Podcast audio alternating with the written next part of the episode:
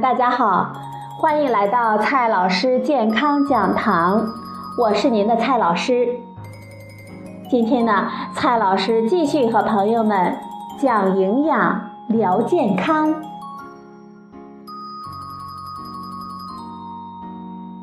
今天我们聊的话题是豆浆，关于豆浆的七个真相。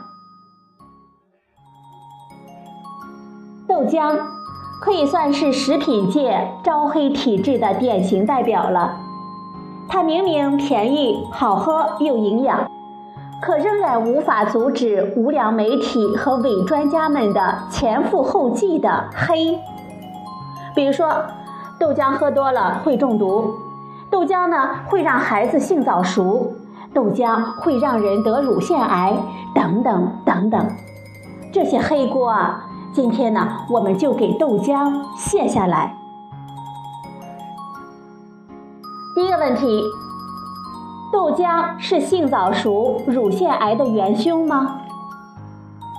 这种传言呢，都是因为黄豆中含有一种类雌激素，它是大豆异黄酮。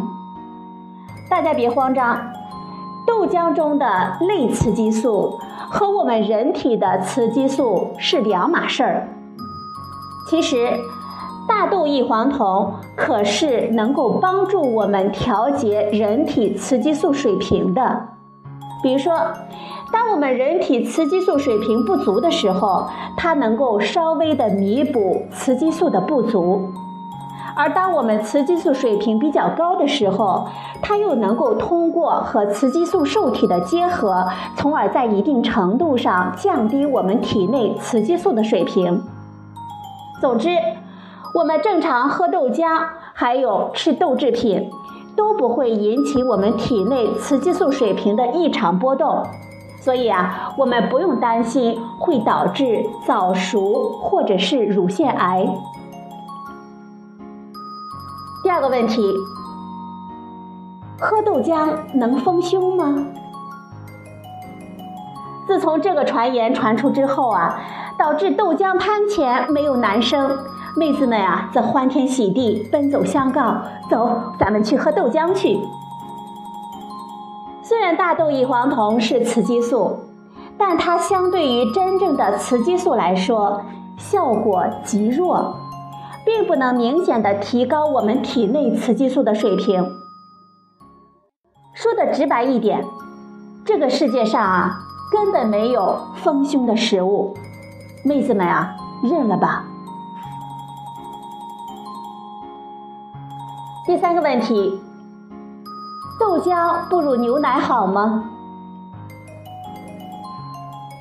听到这个话呀，蔡老师呢，真替豆浆感到心寒。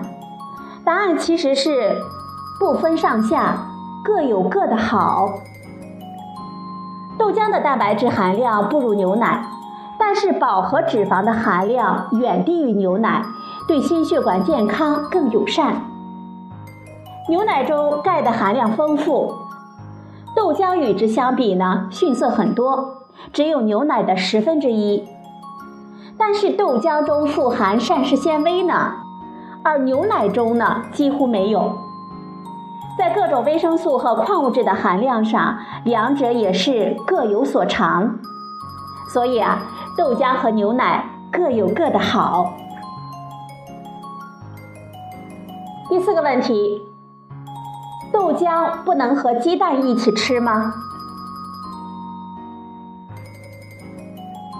常常有人说豆浆中含有胰蛋白酶抑制物，它会抑制蛋白质的消化，影响鸡蛋的营养吸收，所以豆浆别和鸡蛋一起吃。听起来呀，这些话好像挺科学的，但是朋友们呀，我们喝的都是煮熟后的豆浆，胰蛋白酶抑制物早就在煮豆浆的过程中失活了。并不能再抑制蛋白质的消化了，所以早餐我们喝豆浆加鸡蛋绝对是安全的。但是如果你喜欢把生鸡蛋打入热豆浆里喝，就要小心了。鸡蛋容易感染沙门氏菌，而热豆浆的温度不足以杀死沙门氏菌，所以呢，容易造成食物中毒的风险。所以，豆浆可以和鸡蛋一起吃，但是请大家要吃熟鸡蛋。第五个问题，喝豆浆会中毒吗？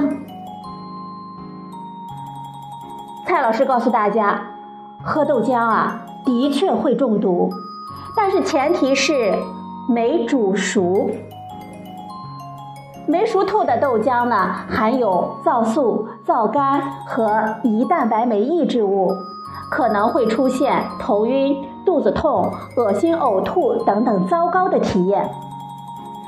如果用豆浆机自制豆浆，因为可以设定温度的程序，所以呢，我们一般不用担心。但是，如果是自己用锅煮豆浆，要特别的注意，豆浆要煮沸到没有豆腥味之后，我们才可以喝。这里呢，蔡老师要提醒一下大家，豆浆在煮沸到八十摄氏度的时候，因为泡沫上浮，会出现假沸的现象，此时呢，并没有煮熟，应该再煮几分钟。所以。喝豆浆，请煮熟，并且冷藏储存。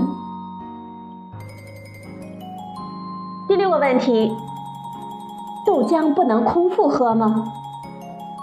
还是那句老话，实在担心的朋友啊，可以先小小的喝一口，之后喝的每一口啊，都不是空腹了。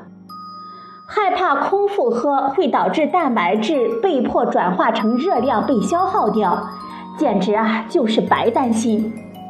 要消耗也会先消耗碳水化合物、脂肪、糖，蛋白质呢还得排在最后面。所以什么时候都可以喝，哪怕是半夜醒了也可以来一口。今天的最后一个问题。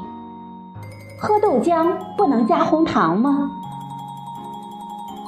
据说啊，红糖里面含有很多的有机酸，会和豆浆中的蛋白质产生沉淀，影响蛋白质的吸收。蔡老师觉得呀，担心这个呀，还不如担心你胃里面的胃酸呢。更何况蛋白质遇酸产生沉淀很正常，也不会影响它的营养价值。所以。红糖对豆浆的唯一的危害，恐怕就是吃多了会发胖啊！好了，朋友们，今天呢，蔡老师和朋友们讲的是豆浆的七个真相。今天的节目呢，就到这里，谢谢您的收听，我们明天再会。